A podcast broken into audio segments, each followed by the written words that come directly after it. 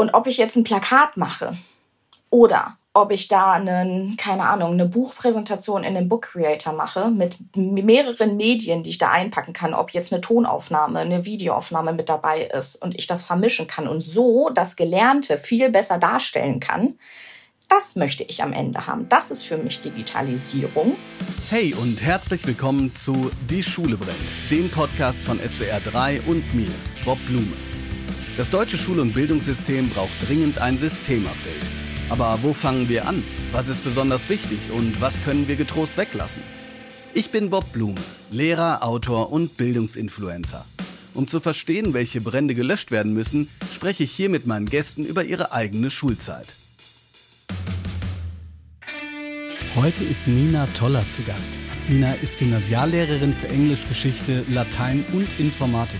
Auf ihrem Blog Toller Unterricht berichtet sie über ihre Arbeit und hat sich dabei zur Aufgabe gemacht, das Lernen ins Netz zu bringen. Dabei fordert sie unter anderem IT-Entlastung für Schulen und tanzt mit ihren SchülerInnen auf Social Media. Wir sprechen heute vor allem über das Thema Digitalisierung und die Schwierigkeit, Verbündete für die eigene Sache zu finden.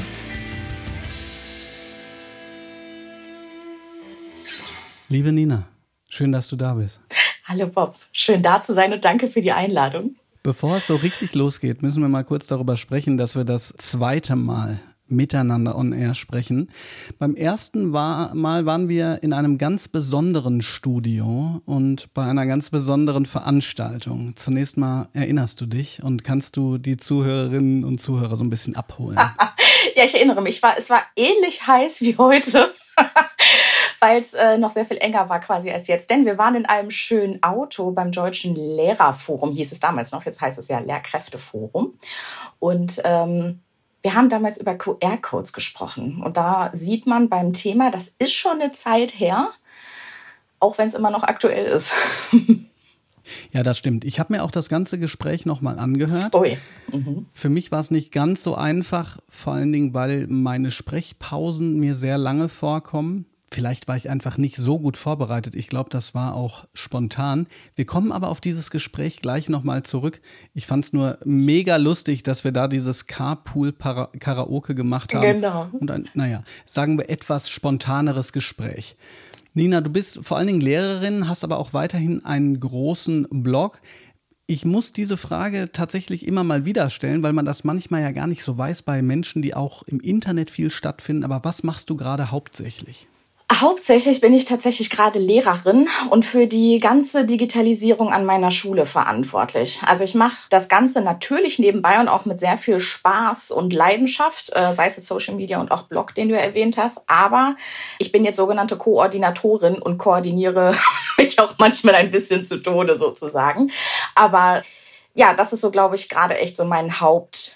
Baby in äh, meinem eigentlichen Hauptberuf. Und was ich trotzdem weiterhin versuche, hauptsächlich ist, weiterhin einmal das Digitale voranzubringen.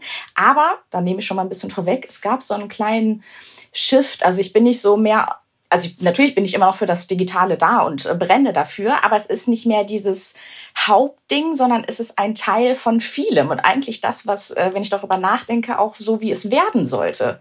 Etwas Routiniertes, etwas Selbstverständliches. Ich werde da auch definitiv drauf zurückkommen und du hast es in der Tat schon ein bisschen vorweggenommen. Ich muss jetzt nur kurz eine Rückfrage nochmal stellen. Koordinatorin, das ist dieser offizielle Titel, für den man dann in NRW auch sage und schreibe eine halbe Stunde die Woche bekommt. Ist das richtig? Nee. Nein, bekommt man noch nicht. Ich dachte, dafür bekommt man eine halbe Stunde. Ja, pass auf, ich vereine mehrere Positionen. Also die halbe Stunde, die, die du meinst, das ist die Digitalisierungsbeauftragte, die ich auch bin. Man bekommt sogar 45 Minuten. Aber die bekomme Wahnsinn. ich nicht, weil ich ja dafür befördert worden bin. Das heißt, ich kriege jetzt, äh, kriege jetzt Geld dafür, dass ich das eben on top mache. Sprich, ich habe eine komplett volle Stelle und äh, mache halt am Nachmittag und in meinen Freistunden und manchmal noch am Abend Dinge fürs Digitale. Ja, und wir Lehrerinnen und Lehrer wissen ja, dass das sehr gut möglich ist, weil wir sowieso nur vormittags arbeiten. Da hat man dann ja immer gut noch äh, sehr viel Zeit, um sich um diverse Dinge zu kümmern. Ganz genau. Aber jetzt mal ohne, die, ohne diese Klischees selbst durch Ironie noch weiter zu vertiefen.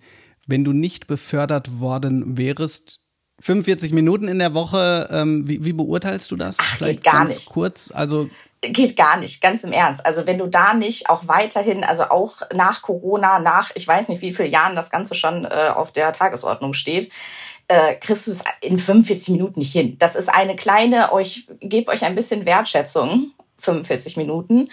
Aber allein, ich habe ja letztens, äh, haben wir noch mal ein paar iPads bekommen, eben gebrauchte. Da hat eins 45 Minuten gebraucht. Ein einziges. Und ich hatte 180.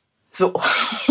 also das ist, ähm, ich weiß auch nicht, ob es einfach nicht geht, das glaube ich ja nicht, aber ich glaube, es fehlt einfach die Vorstellung dahinter, was Lehrkräfte, die sich dafür und auch natürlich für ganz andere Dinge einsetzen, aber was diese ähm, anderen Ämter, die man so inne hat, wie viel Zeit die eigentlich benötigen. Ich glaube, das ist ein ganz wichtiger Punkt. Ich glaube auch, dass die Vorstellung bei ganz vielen Berufen fehlt eigentlich, was ist dahinter. Nur der Beruf der Lehrkraft hat eben das große Problem, dass diejenigen, die quasi mal Endkunde waren, glauben zu wissen, was dahinter steht, weil man ja irgendwann die Klasse als Schüler oder Schülerin auch wieder verlässt und eben nicht sieht, was für ein Riesenberg an Vor- und Nachbereitung gerade jetzt auch im Digitalen dabei ist. Ganz genau. Und deswegen habe ich auch angefangen, einfach über meinen Schulalltag zu berichten auf Social Media, vor allen Dingen ja auf Instagram. Seit einigen Monaten oder jetzt glaube ich schon seit ein, zwei Jahren sind vor allen Dingen auch zu zeigen, so, das habe ich heute alles gemacht. Nicht im Sinne von, ich möchte Applaus dafür, sondern zu sehen, bitte, das ist nicht nur hier von, weiß nicht, acht bis eins und danach ist frei, äh, sondern auch mal da einen Einblick zu bekommen. Und die Rückmeldung kriege ich auch. Also auch von Eltern, auch schon von äh, Schülerinnen und Schülern, die sagen, ach, das habe ich mir gar nicht so vorgestellt, was sie sonst noch so alles machen. Das ist ja auch eine Form von Working Out Loud, ne? mhm. wie man das so nennt, dass man etwas anders macht, etwas ausprobiert und gleichzeitig können einem die Menschen dabei über die Schulter gucken. Da will ich auf jeden Fall gleich noch mal hin, viel tiefer bohren und äh, dich dazu auch befragen, wie der Fokus sich verändert hat. Mhm. Da hast du ja gerade von gesprochen. Aber in diesem Podcast sprechen wir immer auch ein bisschen über die eigene Schulzeit. Und jetzt muss ich äh, tatsächlich sagen, auf deinem Blog gibt es viel zu lesen, wie man Dinge anders macht, wie man Dinge besser macht. Englischlehrer gerade und Geschichtslehrer können da wirklich unglaublich von mitnehmen. Aber über deine eigene Schulzeit habe ich ehrlich gesagt nicht so viel rausgefunden. Ähm, um es anders zu formulieren, ich bin blank. Ja, ich habe also gewartet, mal ganz bis, kurz neu einsteigen. genau. bis ich sie erzählen darf. Wie, wie, war das damals für dich? Wie kann man sich die kleine Nina vorstellen? Ja, die kleine Nina war damals schon so hibbelig, glaube ich, und äh, sehr viel tanzend durch die Gegend unterwegs. Ich glaube, insgesamt man muss ja immer so ein bisschen abschätzen, hat man jetzt so ein kleines nostalgisches Denken mit dabei und ist es besser oder schlechter, je nachdem, äh, wenn man sich das so im Nachhinein vorstellt. Aber ich glaube, insgesamt kann ich wirklich sagen, ich bin gerne zur Schule gegangen und war auch immer so, so wissbegierig und neugierig, was ich ja bis heute bin. Also ich wollte immer alles wissen ich habe alle möglichen Fragen gestellt. Wo bist du zur Schule gegangen? Auch schon in NRW? Ja, in Castrop-Rauxel. Geboren, aufgewachsen und zur Schule gegangen. Da muss ich ganz kurz intervenieren, da ich vor einigen Wochen ich glaube, das habe ich in diesem Podcast schon mal gemacht, aber es passt einfach so gut, den Tweet von einem Amerikaner gelesen habe. Jede deutsche Stadt eignet sich als Frauenname. Und damals dachte ich schon, naja, Kastrop Rauxel geht so. nee. Also und äh, ich habe ja alle, also Oma und Opa, die Deutschen kommen aus Oerkenschwick und Wanne Eickel. Also da wird's nicht besser mit den Frauennamen. Naja, aber Castrop raus, also Castrop City, da bin ich zur Schule gegangen, Gymnasium, wie sich immer selber nannte, ein Elite-Gymnasium, das Adalbert Stifter Gymnasium. Grüße gehen raus an dieser Stelle. Und ja, also da, was einfach, was wirklich toll war für mich, war, dass es auch so viele Arbeitsgemeinschaften gab. Jetzt kommt, jetzt sieht man schon, als ich mir das ja überlegt habe, so im Vorhinein, habe ich gedacht, ja, ich werde über meine Schulzeit sprechen und vor allen Dingen die Arbeitsgemeinschaften erwähnen. Also das, was eigentlich nach dem Unterricht passierte. Aber da konnte ich halt so mich und mein, ich sag mal, kreatives Leben total äh, darstellen, ausleben. Ich war in der Tanz AG, in der Theater AG, im Chor Ne, was halt da war. Und das fand ich ganz interessant, auch jetzt heute so aus Lehrerperspektive. Es wurde ganz viel möglich gemacht während des Unterrichts. Also manchmal in manchen Schuljahren war ich gefühlt, ja, ich sag mal, nur die Hälfte des Unterrichts wirklich anwesend, weil wir ja immer Probe hatten oder weil wir auf Chorfahrt waren oder sonst irgendwas gemacht haben bei irgendwelchen Shows, wo wir dann aufgetreten sind. Und das war super.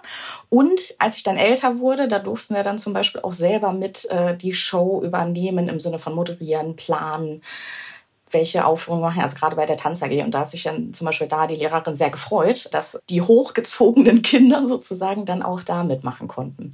Das fand ich super. Das heißt aber gleichzeitig auch, wer dich so ein bisschen verfolgt, der weiß, du hast irgendwann angefangen, in den Klassen zu tanzen. Kommen wir auch noch hin. Nicht nur aus Jux und Dollerei, ja. sondern Bewegung ins Lernen reinbringen. Da sind ja auch pädagogische Gedanken dahinter. Aber im Grunde genommen kann man sagen, dass, obwohl du damals noch keine Lehrerin werden wolltest, dort in den AGs schon einiges an Samen gepflanzt wurde, die erst sehr viel später zu großen Blumen geworden sind, oder? Absolut, um sagt der Blume. genau. Ja, also auch sei es Tanzen, sei es vor vielen Leuten reden, spielen, auftreten, auf der Bühne stehen. Also das war wirklich von, ja, ich glaube von der fünften, sechsten Klasse an war das eben der Fall. Also das ist so das, was so im AG-Bereich war. Dann was man ja auch oft sagt, sind mir eine Lehrkräfte, einige Lehrkräfte wirklich in Erinnerung geblieben, also die einmal entweder total freakig abgefahren waren und tolle Sachen mit uns gemacht haben dann auch eine. Du nimmst mir die Frage vorweg.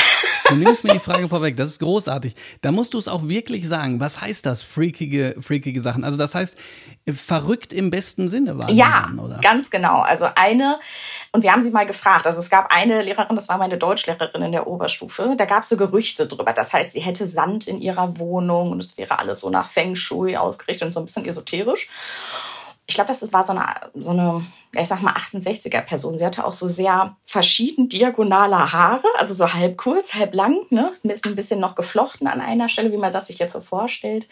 Sehr apart gekleidet in allen möglichen Farben, also auch Farbzusammenstellung, Color Blocking schon damals äh, ganz. Ich habe so ein, ich habe so ein Bild vor Augen, wo ich das Gefühl habe, die wird sofort anfangen, äh, irgendwie irgendwo irgendwann zu singen, wenn sie die Schule betritt. Ja, ja, so in der Richtung. Und natürlich die wahnsinnige Kette an der, an der Brille. Ja, und die, also wie gesagt, die haben wir dann mal gefragt. Darf ich den Namen nennen? Oder ist das jetzt komisch? Ja, sehr. Also ähm, vor allen Dingen, wenn du sagst, dass die, dass die sozusagen verrückt im positiven Sinn war. Also vielleicht hört sie es und freut sich und meldet sich bei dir. Ja, also Frau klar. Elbe, hallo. Also ich fand sie großartig.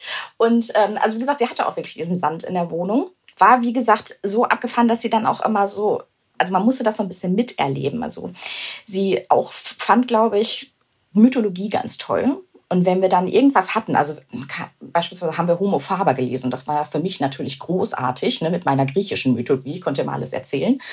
Und äh, ja, dann haben wir uns da in Diskussionen verloren, wer denn jetzt was war und warum man sich jetzt dieses, diesen Mythos so ausgedacht hat, das fand ich großartig. Das war die eine.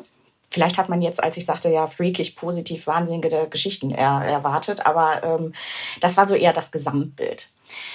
Dann die andere Pädagogiklehrerin und sie war einfach so nahbar. Ich sage jetzt auch wieder den Namen, Frau Wischermann-Wiesten, genannt nur Wiesten.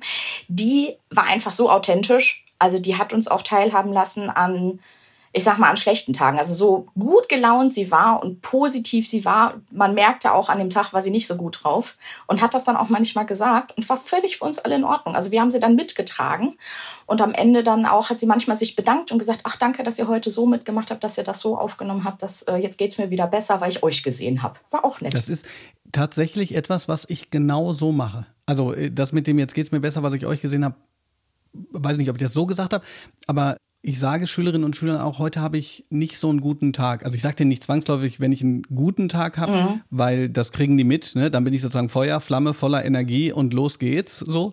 Aber wenn ich nicht so einen guten Tag habe, damit die wissen, ist nicht unsere Schuld. Ne? Also, ja. sag, also dann sage ich manchmal so, ah, ich bin jetzt auch gerade ein bisschen angefressen, ist nicht eure Schuld, allerdings, ja, habt ein bisschen Verständnis.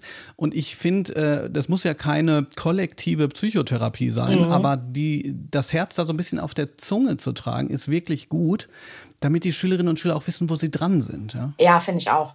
Also auch da ich glaube, was mich bis heute so beeindruckt hat, sie hat auch einfach mal angefangen zu heulen, weil einfach ihre Freundin verstorben war. Und das war so für uns auch so erst so, uh, sie weint, aber nicht so im Sinne Fremdschämen, sondern, ach, wie können wir ihr denn jetzt helfen? Also das war auch ganz großartig. Aber das hört sich doch insgesamt so an, als wenn, also ich musste gerade kurz überlegen, liebe Grüße an Mickey Beisenherz an dieser Stelle. Der, der ja auch, auch aus Castrop Rauxel, richtig, ja. Äh. Und äh, es gibt ja diverse Artikel, wo er Castrop Rauxel über den Klee lobt. Vielleicht sollte ich da nochmal hinfahren.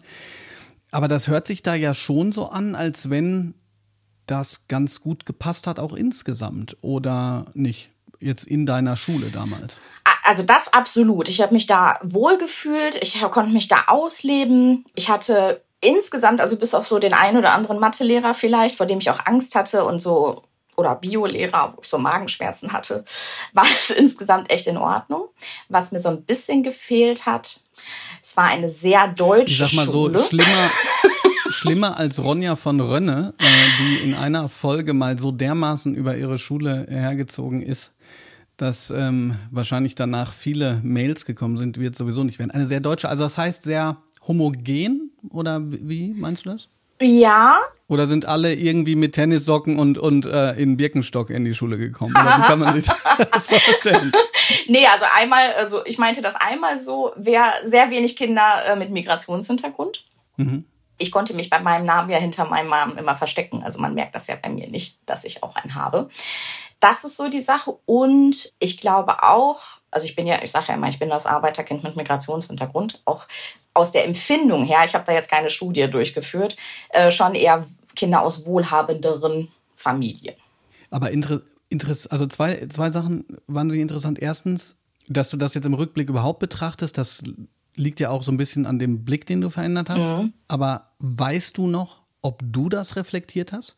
Ich habe nämlich letztens darüber nachgedacht, ich, ich bin ja in Hagen zur mhm. Schule gegangen, beziehungsweise einen kleinen Vorort Hagen-Haspe, habe damals gewohnt in dem wunderschönen äh, Weringhausen und da ist die so der soziale Status tatsächlich quasi ablesbar an der Stufe, wo man wohnt. Also ganz oben an einem, am Waldrand mhm. wohnen mhm. die Reichen und wir haben ganz unten gewohnt. So, ne? Und klar, auch die Toilette auf dem Flur und so.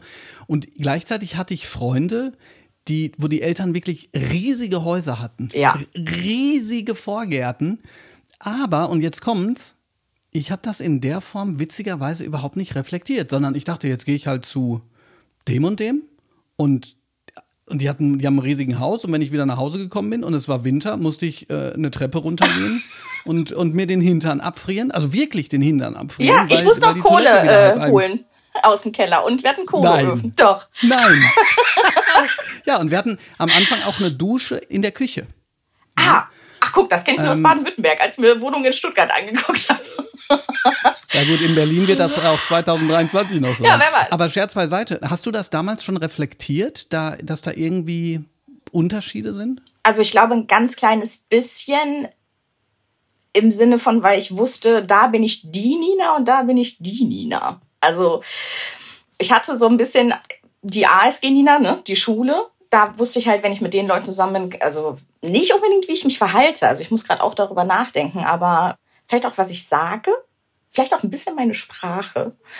Und manchmal, wenn ich ja dann entweder bei, sei es bei meinem Opa war, also meinem Griechischen, da musste ich ja ganz anders Deutsch sprechen, damit er auch mich äh, versteht. Da konnte ich jetzt nicht das Akademiker-Deutsch rausholen, was ich auf meinem Gymnasium gelernt habe. Oder wenn ich dann mit meinen Freunden unterwegs, also wir hatten nebenan natürlich auch die Hauptschule. Also auch das sieht man jetzt nicht im Podcast, aber ich versuche gerade mit meinen Händen diesen Clash so darzustellen zwischen Gymnasium und Hauptschule. Äh, zeitweise mussten wir uns auch noch den Schulhof teilen. Oh, oh, oh. Und da waren aber auch Freunde von mir auf dieser Hauptschule. und manchmal bin ich auch zu denen rübergegangen. Das war dann natürlich für meine Gymnasiumskollegen ein bisschen komisch dass ich ja dann zu denen rübergegangen bin, die ich auch noch kannte und mich auch noch mit denen verstand und jetzt nicht das Gefühl hatte, boah, ich werde jetzt verkloppt. Aladin Elmar Falani hat in der Podcast-Folge, die wir zusammen haben, witzigerweise gesagt, dass er sowohl Freunde aus diesem bürgerlichen Milieu hatte, mhm. als auch aus diesem, ich sage jetzt mal, Arbeitermilieu und dass er versucht hat, die mal zusammenzubringen, es aber nicht geschafft hat. War das bei dir auch so? Also in dem Fall sozusagen deine Hauptschulfreunde mit den Gymnasialfreunden, kannst du dich dran erinnern? Ja auch nur mit den zwei, drei Migranten, die es noch auf dem Gymnasium gab. also genau, das wäre nämlich jetzt meine zweite Frage gewesen. Ich habe ja gesagt, zwei Sachen finde ich interessant, ob du das reflektiert hast. Und jetzt hast du es schon angeteasert, das war mir nämlich auch nicht klar. Wieso Arbeiterkind und wieso Migrationshintergrund? Das war mir auch nicht klar, ehrlich gesagt. Mein äh, Vater ist Grieche, also ich habe da noch einen griechischen Hintergrund von der väterlichen Seite. Und ja, Arbeiterkind ist meine Mutter Sekretärin, mein Vater Schlosser. Also da, ich bin die erste in der Familie, die auf ein Gymnasium ging, die ein Abitur macht und die erst recht studieren ging. War das auch ein explizites Thema? Weil man hört ja oft, dass der oder diejenige, die diesen Schritt macht, bei mir waren, war es meine Mutter, die dann ins Gymnasium gegangen ist, dass die dann auch unter einem besonderen Druck steht oder beziehungsweise, dass sich manchmal Eltern das auch gar nicht trauen, diesen Schritt zu wagen, weil sie sagen, Mensch, nee, komm, dann lass lieber, dann mach erstmal Realschule oder so. Weißt du noch, ob das Thema war? Ja, eher andersrum. Also ich war in der Grundschule und hatte dann ja diese Empfehlung fürs Gymnasium bekommen und einige meiner besten Freunde gingen aber eben zur Realschule und dann habe ich gesagt, ja, dann gehe ich da auch hin, ne? Weil ich will ja mit denen irgendwie zusammenbleiben. Hatte das als Kind jetzt nicht so verstanden. Aber da vielleicht auch so ein bisschen diese ähm, aber das waren also sowohl die deutsche Seite, aber vor allen Dingen auch die griechische Seite, die dann gesagt haben, nee, nee, Bildung ist unser Gut. Du gehst natürlich aufs Gymnasium, wenn du die Empfehlung hast und du kannst das und du schaffst das und dann bist du hier unser Star der Familie, so ungefähr. Also eher in die Richtung, doch, du gehörst dahin und du machst das, egal was ist. Und als du es dann geschafft hattest, wieso bist du dann doch nicht Archäologin oder Musical-Darstellerin geworden, sondern Lehrerin? Das hast du doch gelesen, ne? Ja, ich sollte noch Euro-Juristin werden, damit ich ja sowohl Griechenland als auch Deutschland vertreten kann. Aber das wollte ich auch nicht. Eigentlich war das ein Zufall, dass ich dann doch wirklich Lehrerin geworden bin. Denn auf meinem Abi-Ball hat mich meine Freundin überzeugt. Sie wollte sich in der nächsten Woche in der Uni Dortmund einschreiben für Lehramt und hat gesagt, Nina, komm mit, wir machen das. Und dann habe ich gesagt, okay, ich komme mit, wir machen das. Denn ich hatte das vorher schon überlegt. Ich habe schon mit 14 regelmäßig Nachhilfe gegeben, immer und durchgehend und fand das gut. Ich fand es super, wenn ich Leuten was erklären konnte, wenn sie plötzlich was verstanden, weil ich es irgendwie gesagt habe. Dann hat sich das entwickelt. Und äh, ich glaube, das war mit die beste Entscheidung, dass ich das auf dem Abiball entschieden habe. In der Folge vom Netzlehrer, in der wir schon mal miteinander gesprochen haben, sprichst du ja auch über das Referendariat, ein Thema, was jetzt hier in dieser Folge gar nicht so der Fokus mhm. ist, aber was ich witzig fand, ist, dass du so ein bisschen abfederst und so sagst, ja, pass mal auf, Leute, ich hatte eigentlich eine geile Zeit. Also äh, bei mir war das eigentlich ganz gut alles, ja. Super gelaufen. Du hast auch hinterher Referendarinnen und Referendare betreut, beziehungsweise denen Tipps gegeben, entweder als Mentor oder auch einfach so. Gab es für dich so einen Moment, an den du dich erinnerst, wo du gesagt hast, ja, genau deshalb mache ich's das ist geil. Deshalb bin ich Lehrerin. Oder bist du da auch, auch so reingewachsen? Ähm, also ich meine, wird immer beides sein natürlich, ne? aber es gibt ja, denke ich, auch so Momente, wo man so denkt, wow, genial. Die man übrigens in Baden-Württemberg mal auf die Plakate machen könnte, anstatt, naja, ich höre schon auf. Ja, ich glaube, da bräuchte ich länger Zeit, um nachzudenken, ob es so den Moment wirklich gab. Aber es hört sich jetzt so schnulzig an, wenn da diese strahlenden Kinderaugen sind und sagen, oh, ich habe jetzt verstanden oder Frau Toller, Sie sind also manchmal sagen sie auch, sie sind toll. Aber nur ihretwegen bin ich heute hier. Oder ich habe es nur ihretwegen gemacht. So, da denkt man schon, boah, man hat doch so einen Einfluss auf die Leute, die man da jeden Tag vor sich sitzen hat. Und ich glaube, das bestätigt immer, dass es gut ist, diese Entscheidung gemacht zu haben. Bevor wir gleich in das Jetzt rübergehen und auch in deinen Shift vom nur digitalen zum etwas größeren, kommen wir zu den Kategorien, die in diesem Podcast ja eine Rolle spielen. Ich sage kurz eine Kategorie und du sagst kurz oder lang, was du damit assoziierst. Take a break. In der Pause. Auf jeden Fall Dance Break. Also äh, in der Pause du guckst jetzt komisch mich an, also take a break. Dance break heißt für ich, für mich auch manchmal in der Pause. Ich muss mich irgendwie bewegen, weil ich es abschütteln muss, weil ich gerade von den Fünfklässlern komme. Oder meinst du es ganz anders? Aber auch schon auf dem Schulhof damals? Ach, damals. Ja, da, damals, hör mal, da habe ich ganze Choreografien gemacht. also entweder war ich äh, Wonder Woman, das war noch in der Grundschule und habe mich gedreht und gedacht, warum kriege ich nicht dieses Kostüm an? Oder eben, genau, ich habe, ach, Backstreet Boys, Britney Spears. Ich kann dir heute noch irgendwelche Choreos zeigen, die ich dann versucht habe, mit anderen Leuten auf dem Schulhof zu machen. Absolut. Und Tischtennis. Mach mal, warte mal, wie, wie alt warst du da ungefähr? In der Grundschule schon, acht. Okay, nein, ich überlege gerade, welche Musik man da währenddessen gehört hat. Und das sage ich auch aus einem besonderen Grund, weil ich habe ja diese Live-Aufnahme mit ähm, dem Herrn Schröder gemacht. Ja. Und direkt nach unserer Live-Aufnahme war Eloy dran. Und Eloy war ja Bandmitglied von Caught in the Act. Eloy. Ja. Mit dem, mit dem großen Schock, Eloy ist schwul, damals in der Bravo. Ich glaube auch Diskussionen um Diskussionen mindestens ein paar Wochen lang. Und damals hörten wir so großartige Lieder wie Love is everywhere to you. Genau, also äh, ich, ich singe mal lieber nicht mit. Gemacht. Sie hat die Moves schon gemacht. Wir müssen unbedingt aufhören, sonst schalten die Leute alle ab. Die Klassenfahrt. Nachts immer woanders. Und keiner hat's gemerkt. Und das sage ich denen heute noch. Ihr müsst euch einfach clever anstellen.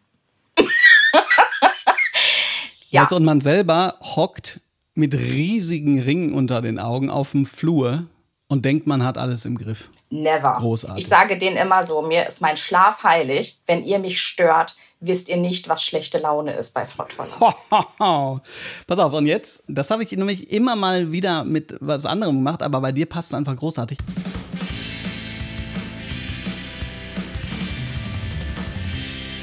Deine Schulzeit in einem Song. Beat It, Michael Jackson. Oh, geil. Okay, aber das musst du ganz kurz erklären. Einfach so Energie und einmal das und egal, was dir in den Weg gestellt wird und wenn dir dein Geschichtslehrer sagt, ach Frau Toller, Sie können hier gar nicht so richtig gut Deutsch schreiben, betet egal, ich bin Akademie, ich bin Studiendirektorin, so. Sehr gut. Okay, also dann kommen wir wieder dahin, was ich relativ am Anfang angeteasert habe. Frau Toller und ich mit der tollen Seite tollerunterricht.de. Damals sagte sie noch, ja, es ist überhaupt nicht arrogant gemeint und so. Der eine oder andere denkt, mm, so. Aber jedenfalls, wir sitzen 2018 im Auto und äh, haben darüber gesprochen, Deutsches Lehrkräfteforum. Für mich damals auch diese Konferenzen, äh, diverse Epiphanien das Gefühl der, des konstanten Inputs. Ich war, ich, ich habe echt gedacht, so, boah, geil, was hier alles passiert und so. Und dann mit dem sogenannten Konferenzkater, man kommt zurück, wo man eben auf die Schule geht und die Leute sagen vielleicht manchmal ganz kurz mit einer Millisekunden Überraschung prima und sagen so, aber jetzt muss ich wieder weiter. ja. ja, und dann war das Ding auch gegessen. Ja, Konferenzkater. Ich weiß zwar keine Details mehr, aber ich erinnere mich zumindest noch daran. Und wir haben über Digitalisierung gesprochen und darüber, wie wenig sich tut. Wenn du jetzt mal überlegst, 2023, der Blick zurück zum 2018, wie beurteilst du das? Also diese, diese Spanne. Ich sage es jetzt erstmal ganz offen. Ja, es sind wow, fünf Jahre. Es hat sich echt was getan. Und wow, es sind schon fünf Jahre und hat sich echt nicht so viel getan. das ist die Spanne. Also hätten ja. wir Corona nicht gehabt. Toleranz mit Nina Toller. Ja. ja, also hätten wir Corona nicht gehabt, könnte ich, glaube ich, noch mehr Leuten von QR kurz erzählen und sie wären überrascht und denken, es ist Magie. Das ist gut, was alles geht. Also auch, dass wir hier sitzen und remote das aufnehmen können, finde ich super. Aber ich verstehe es leider nicht mehr, warum nicht noch viel mehr geht nach fünf Jahren seit unserem letzten Gespräch. Ja, das Verstehe ist interessant. Ich, ich kann das total nachvollziehen. Also beides kann ich nachvollziehen. Auf der einen Seite, äh, sag mir gerne, äh, was du davon hältst, weil meine nächste Frage hätte sich auch ein bisschen um Corona gedreht. Wenn Leute mich fragen, äh, wieso geht denn so wenig im deutschen Bildungssystem, sage ich oft, Corona hat gezeigt, dass wenn der Druck groß genug ist, schon was geht. Mhm. Auch wieder nicht überall und so weiter. Aber dieser externe Faktor, der hat ja dazu geführt, dass die Leute nicht einfach sagen konnten, nee, so ich habe da keine Lust, okay, der ein oder andere vielleicht, aber eben ähm, das Gros hat gesagt, naja, jetzt viel mehr als verkacken können wir nicht, probieren wir es aus. Und das ist ja das, was eigentlich diejenigen, die es schon seit Ewigkeiten machen, auch predigen. Die sagen ja nicht, genau. mach das und es wird perfekt, sondern äh, es besteht das Risiko, dass es nicht funktioniert, lass es uns tun. Ja? Und, und deshalb, ja, es, es hat sich was getan. Gleichzeitig habe ich am Tag dieser Aufnahme, am Tag dieser Aufnahme auf Focus Online einen Artikel veröffentlicht, kein digitaler Unterricht, so verliert Deutschland den Einfluss, weil nach einer IFO-Umfrage, einer repräsentativen, 50 Prozent der Auffassung sind immer noch, dass das Digitale im Unterricht eigentlich keine Rolle spielen sollte. Ja. Und da kommen wir wieder eigentlich zu dem Thema, was meinen wir denn mit das Digitale? Meinen wir damit, äh, sind alle ausgestattet, wir haben WLAN und äh, alle haben, keine Ahnung, Tablet in der Hand und machen nichts mehr in Heft und Buch? Nee. Wenn das so wäre, würde ich auch sagen, nee, dann lieber nicht, vielleicht. Sondern, und das sagte ich ja schon am Anfang, ich versuche, Kinder und Jugendliche und auch mittlerweile Erwachsene zu befähigen, ganz selbstverständlich auszuwählen, wie ich eine Aufgabe bearbeite, wie ich mein Leben organisiere und wie ich Arbeitsdinge verwalte. Mache ich das digital? Mache ich das analog? Mache ich das gemischt? Womit, und jetzt sage ich dieses schlimme Wort, wo wir uns bei Twitter auch mehrfach darüber aufgeregt haben, was ist der Mehrwert an welchem Format? Und ob ich jetzt ein Plakat mache oder ob ich da einen, keine Ahnung, eine Buchpräsentation in den Book Creator mache mit mehreren Medien, die ich da einpacken kann, ob jetzt eine Tonaufnahme, eine Videoaufnahme mit dabei ist und ich das vermischen kann und so das Gelernte viel besser darstellen kann, das möchte ich am Ende haben. Das ist für mich Digitalisierung. Äh, und wie, wie eben gesagt, also für eine selbstverständliche Sache bei sonstigen Sachen wie Lesen, Schreiben, Rechnen.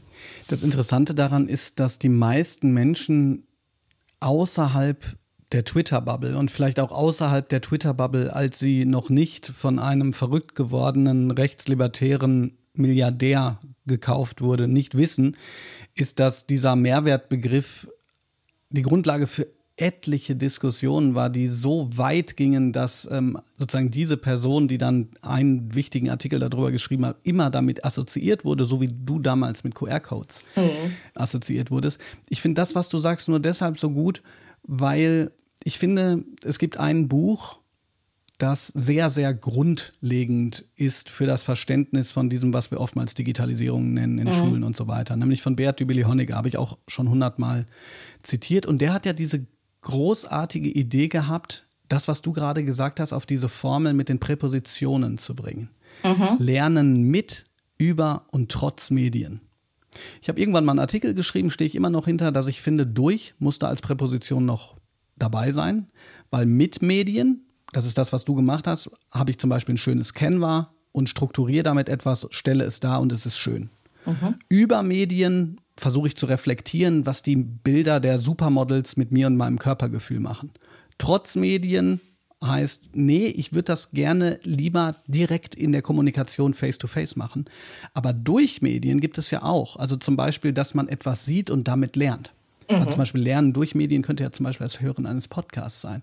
Und das ist so schön, weil ich glaube, dass das, wenn sich das mal mehr noch durchsetzt, diese komischen, auch Suggestivfragen dann ähm, mal beiseite schieben lassen würde, die, die bei mir aufgehört haben, aber ich weiß nicht, wie es dir geht, dann kamen manchmal so Fragen wie, warum wollen Sie denn jetzt alles digital machen? Und da war das Erste, was ich dann immer sagen musste, ich will überhaupt nicht alles digital machen, darum geht es überhaupt nicht. Mhm. Ging dir das auch so?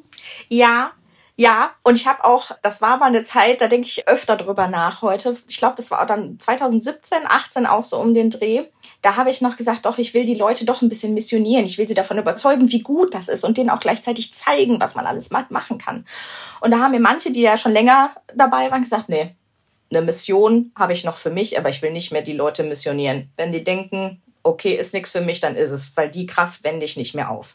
Und so ein kleines bisschen bin ich an dieser Stelle angekommen ich sage immer noch, ich möchte gar nicht alles digitalisieren.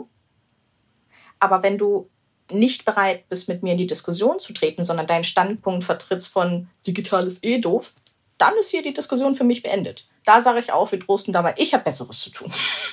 Ja, ja und, und gleichzeitig ist das, was so schade ist, ja, dass es Leute gibt, die mit so viel Motivation, wenn sie das neu entdecken, ne, gibt es ja mhm. immer diese Entflammbarkeit, das finde ich immer toll. Ja. Auch hier, auch hier hat sich Twitter gewandelt, aber es gab mal eine Zeit, wo ich das Gefühl hatte, fünf Jahre in jedem Jahr kamen mindestens fünf Leute, die zum Beispiel das Twitter-Lehrerzimmer entdecken und einen Blogbeitrag schreiben, wie geil Vernetzung ist oder so. Und ich konnte mich dann immer so schön daran erinnern, wie toll das war, die Gleichgesinnten zu finden. Und dann hat man aber viele, viele Leute auch, die mir zum Beispiel über Instagram schreiben, die sagen, ey, wir wollen was reißen und so und wir haben keinen Bock mehr, weil zum Beispiel auch Kolleginnen und Kollegen sagen, bleib mir damit weg und mhm. so weiter und so fort. Um das Thema jetzt ein bisschen abzuschließen, du hast 2016 auf deinem Blog geschrieben, also du hast dich bezeichnet als Einzelkämpferin auf dem digitalen Schlachtfeld. Ist das denn jetzt, ich sag jetzt mal auch mit deiner offiziell mandatierten Aufgabe besser geworden? Ja, also einmal, ich hätte erst sogar tatsächlich angefangen zu sagen, außerhalb der Schule bin ich auf keinen Fall mehr Einzelkämpferin, weil es wirklich ja viele gibt, die diese, wie du gesagt hast, die entflammt wurden davon und begeistert sind und die auch mitmachen, also mit denen ich auch tatsächlich online überlegen kann und aber auch eben in der Schule. Also die entweder ich überzeugt habe, die sich von der Sache haben überzeugen lassen oder eben auch durch die Notwendigkeit des Corona-Lockdowns gesehen haben, okay, es ist doch kein Hexenwerk, ich kann es und vielleicht macht es mir sogar Spaß, da mehr zu entdecken. Das heißt, es gibt viel mehr, die jetzt auch wollen und dazu bereit sind. Manche die sind wieder so, ach ja, war eine nette Sache, ich weiß jetzt, wie es geht, ich mache es aber lieber trotzdem anders. So im Sinne, ich habe es wieder in die Schublade gepackt, das Ganze digital und mache da nicht weiter. Sie sind aber offener geworden. Ich habe mittlerweile so ein kleines Team, sag ich mal, das auch mit mir gemeinsam pädagogische Tage gestaltet. Wir hatten ja in NRW äh, mehrere, die wir machen mussten, auch zur Digitalisierung. Dieses Jahr auch noch den dritten. Und äh, die dann zum Beispiel auch selbst Workshops angeboten haben, die selber entweder Tools vorgestellt haben. Und da ist muss ich jetzt schon wieder schmunzeln, ja wieder die Balance. Digitalisierung heißt ja nicht nur Tools und Apps und das einfach nur zu benutzen. Aber ich brauche halt das Gesamtpaket. Ich muss wissen, wie die Technik funktioniert und ich muss überhaupt einen Überblick haben, was ich überhaupt einsetzen kann und nutzen kann, wenn ich eine bestimmte Sache vor mir habe, wenn ich beispielsweise ein Projekt machen will. Was gibt es überhaupt dazu? Also müssen sie natürlich auch geschult werden im Sinne von, welche Möglichkeiten es überhaupt gibt. Da bin ich ganz froh drum, dass ich eben nicht mehr der Einzelkämpfer auf dem Schlachtfeld bin, sondern jetzt äh, meine, meine Truppe mit dabei habe, wenn wir bei den kriegerischen Worten bleiben. Ich lehne mich mal aus dem Fenster und sage, mittlerweile ist es empirisch erwiesen, dass alle Unrecht hatten, die gesagt haben, über digitale Tools und Apps funktioniert es nicht, sondern man muss immer sofort mit dem großen Ganzen einsteigen. Letzten Endes, aus meiner Sicht, hat sich das Summer-Modell durchgesetzt. Das müssen wir jetzt nicht ewig besprechen, aber da geht es eben darum, dass man zunächst mal das Gleiche macht, nur digital, danach erweitert und danach möglicherweise in Welten vordringt, die man ohne das Digitale gar nicht machen könnte. Und es wurde von den Propheten der Digitalisierung immer wieder gesagt, nein, diese Toolifizierung ist schlecht.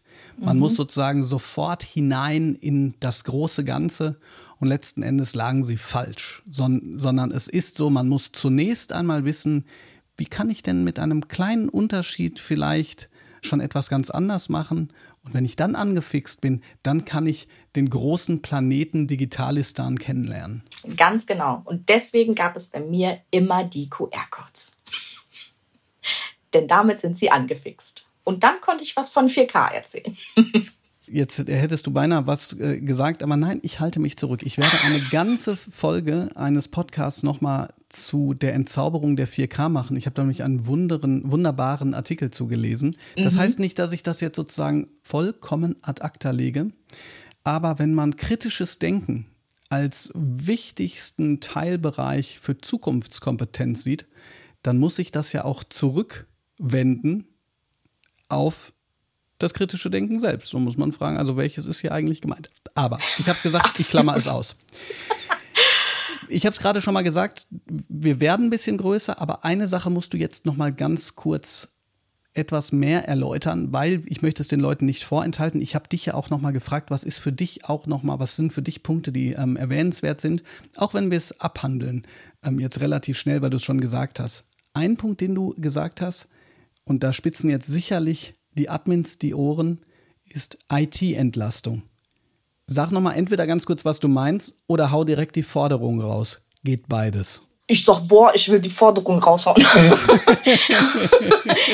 ich glaube auch schon 2016. Ein bisschen Castrop Rauxel Vibes habe ich jetzt schon wieder hier, ne? Aber wie gesagt, als Hagener finde ich das völlig okay.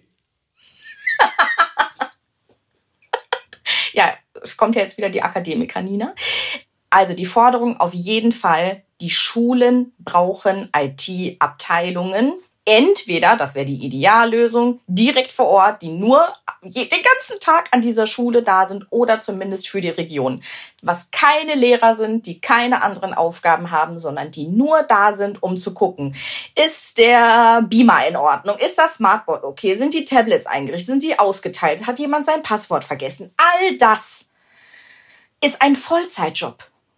Und der muss auch als solcher ja, und behandelt und bezahlt werden. Und nebenbei, äh, es reicht halt nicht, wenn von drei Leuten beim Schulträger nur einer Drucker kann, der zweite nur Netzwerk und der dritte nur Smartboards, die unterschiedlich können und gleichzeitig acht verschiedene Schulen administrieren müssen. Ne? Ganz genau.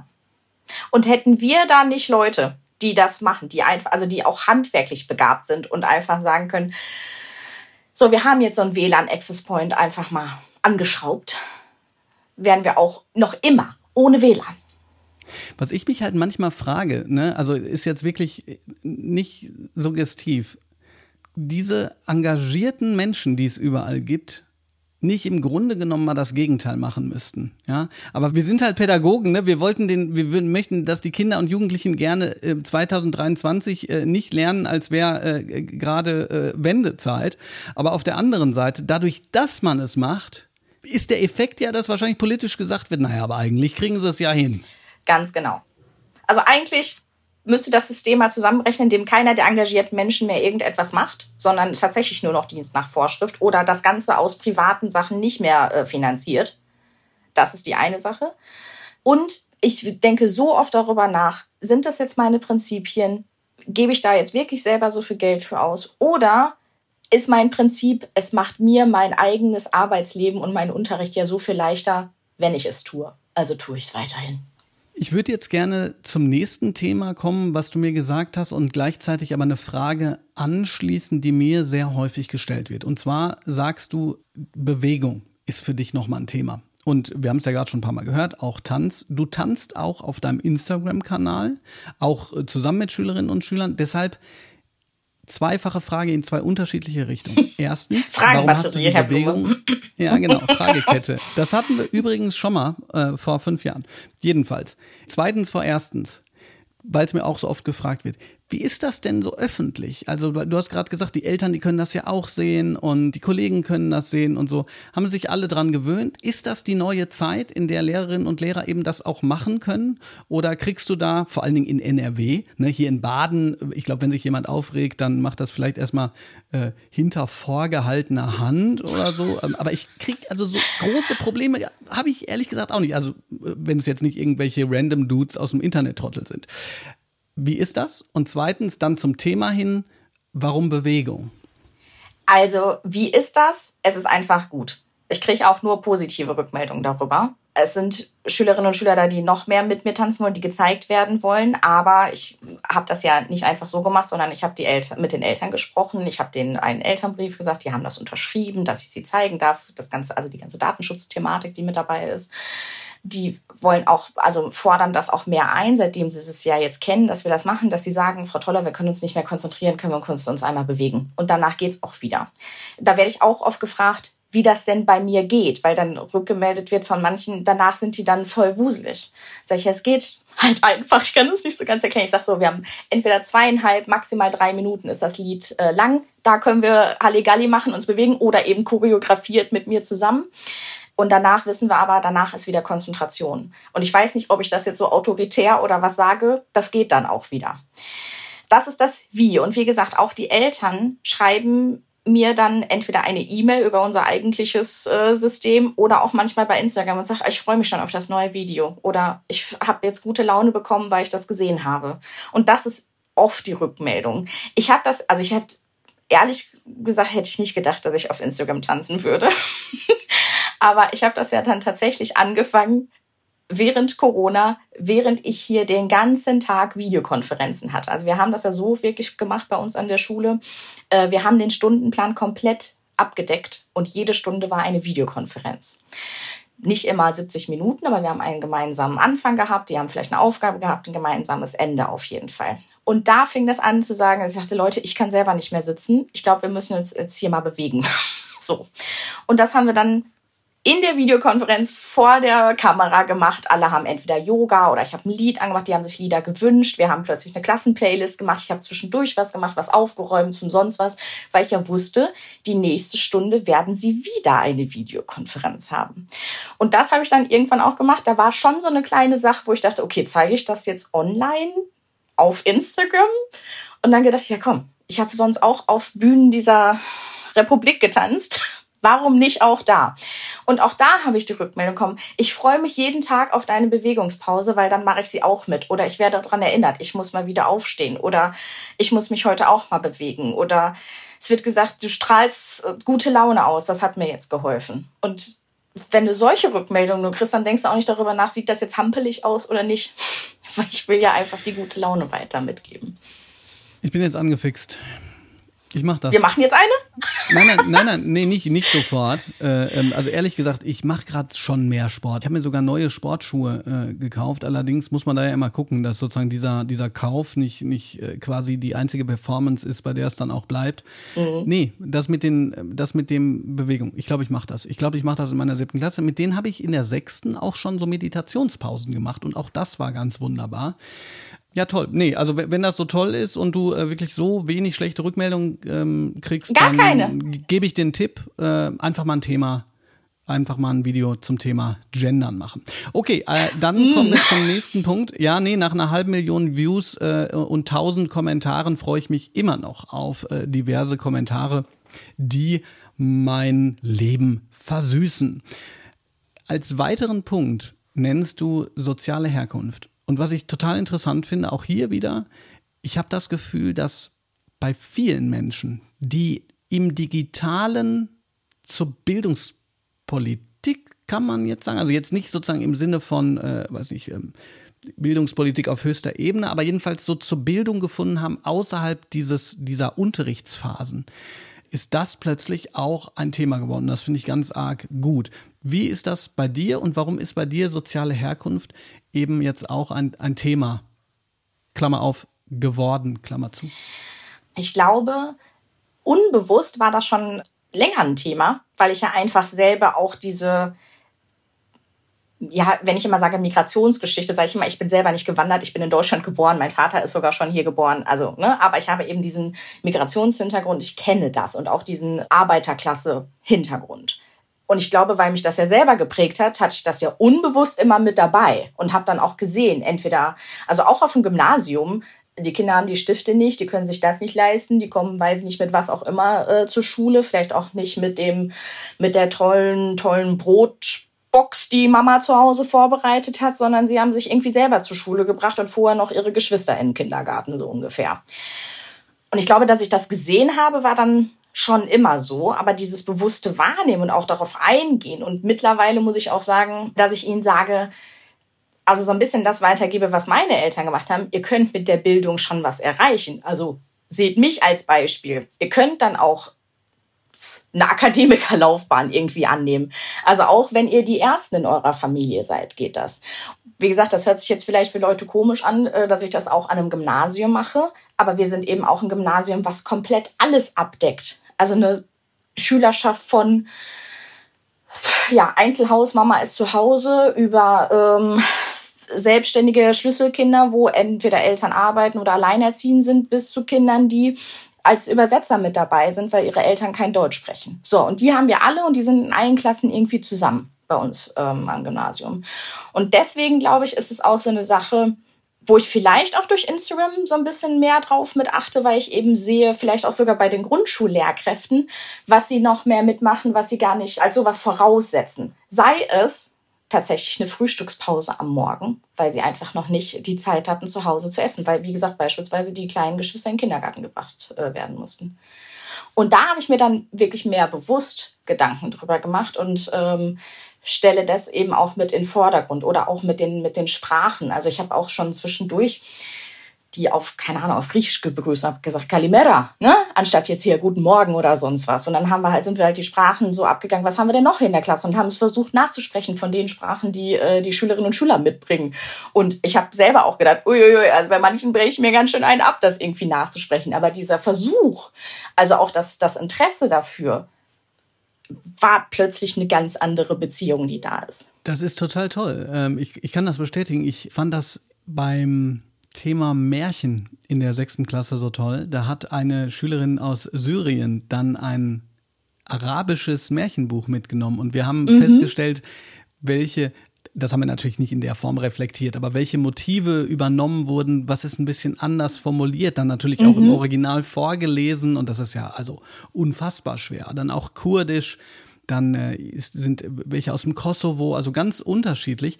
Und wenn man das so mitkriegt und auch wie, wie sehr die natürlich Feuer und Flamme sind für ihre eigene Kultur, aber natürlich völlig unterschiedliche Kulturen. Da wird dann das einem auch nochmal klar, was Aladin Elmar Falani gesagt hat von der Unzulänglichkeit des Begriffes Migrationshintergrund, ja. Wie, wie wenig das diese Form der Vielfalt abbildet. Mhm. Und ich weiß, Vielfalt ist für, für äh, eine besonders konservative Schicht von, von Deutschen ein problematischer Begriff, aber es ist ja Vielfalt.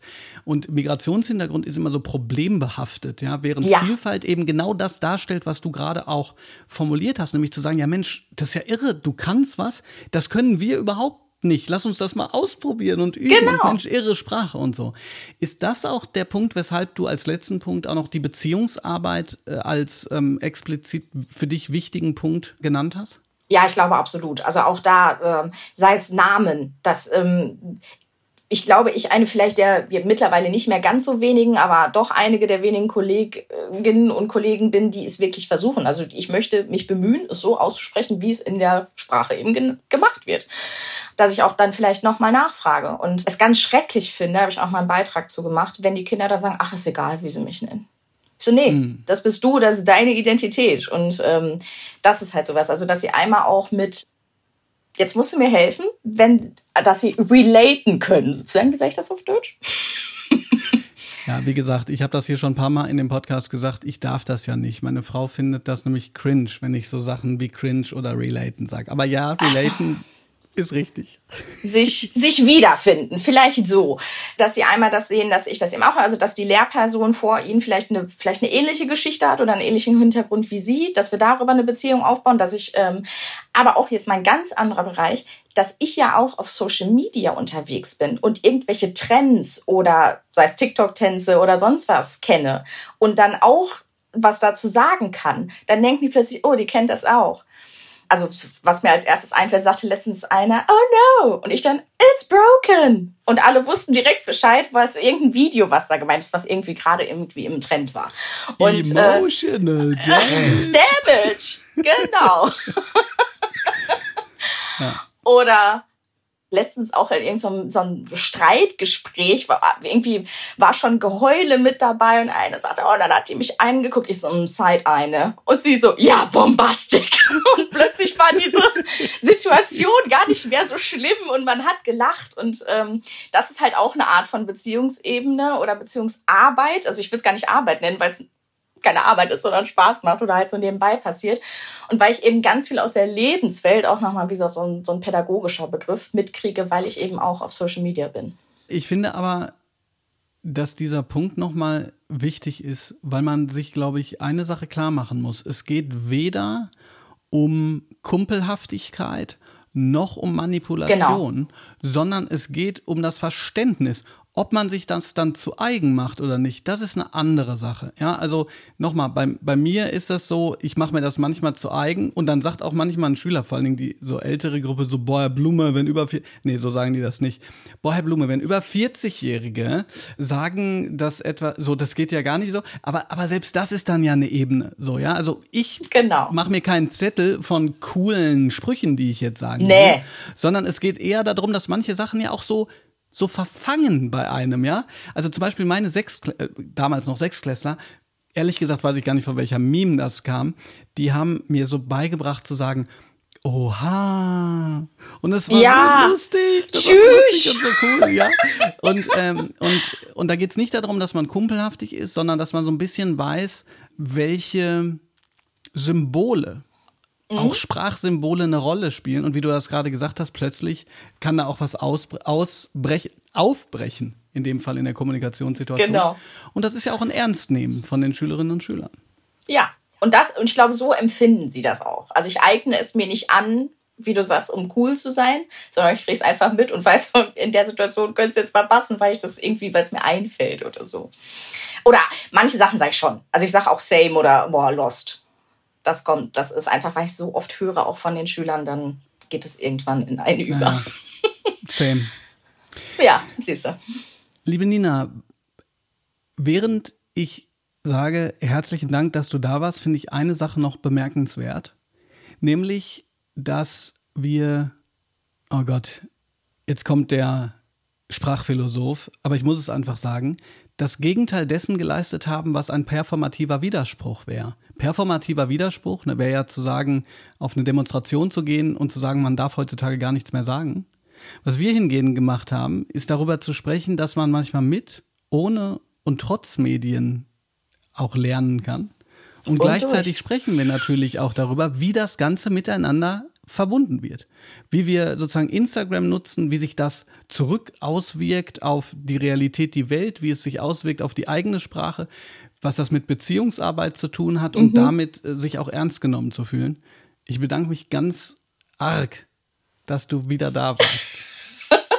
Dankeschön. Also die Ehre ist ganz auf meiner Seite und ich freue mich und es, äh, ja, ich gucke auf die Uhr, es ist wirklich wie im Flug vergangen. Also wir könnten bestimmt noch zwei, drei Stunden sprechen. Auf jeden Fall. Dann müssten wir allerdings äh, einen anderen Podcast anmelden. Bei alles gesagt ist das möglich. Hier ist es ja meistens jo. so ungefähr eine Stunde. Ich bin jetzt schon gespannt auf die Rückmeldung. Für mich war es auch äh, ein wahnsinnig tolles Gespräch. Vielen Dank, Dankeschön. liebe Nina. Tschüss. Ciao. Die Schule brennt ist eine Produktion von Auf die Ohren, exklusiv für SWR 3. Redaktionelle Leitung und Schnitt Katharina Kern. Audiodesign Milan Fay und Postproduktion Milan Fay und Indus Gupta. Wenn dir diese Folge gefallen hat, freue ich mich, wenn du diesen Podcast abonnierst, ein paar Sterne vergibst oder sogar eine Rezension dalässt. Vielen Dank für deine Unterstützung.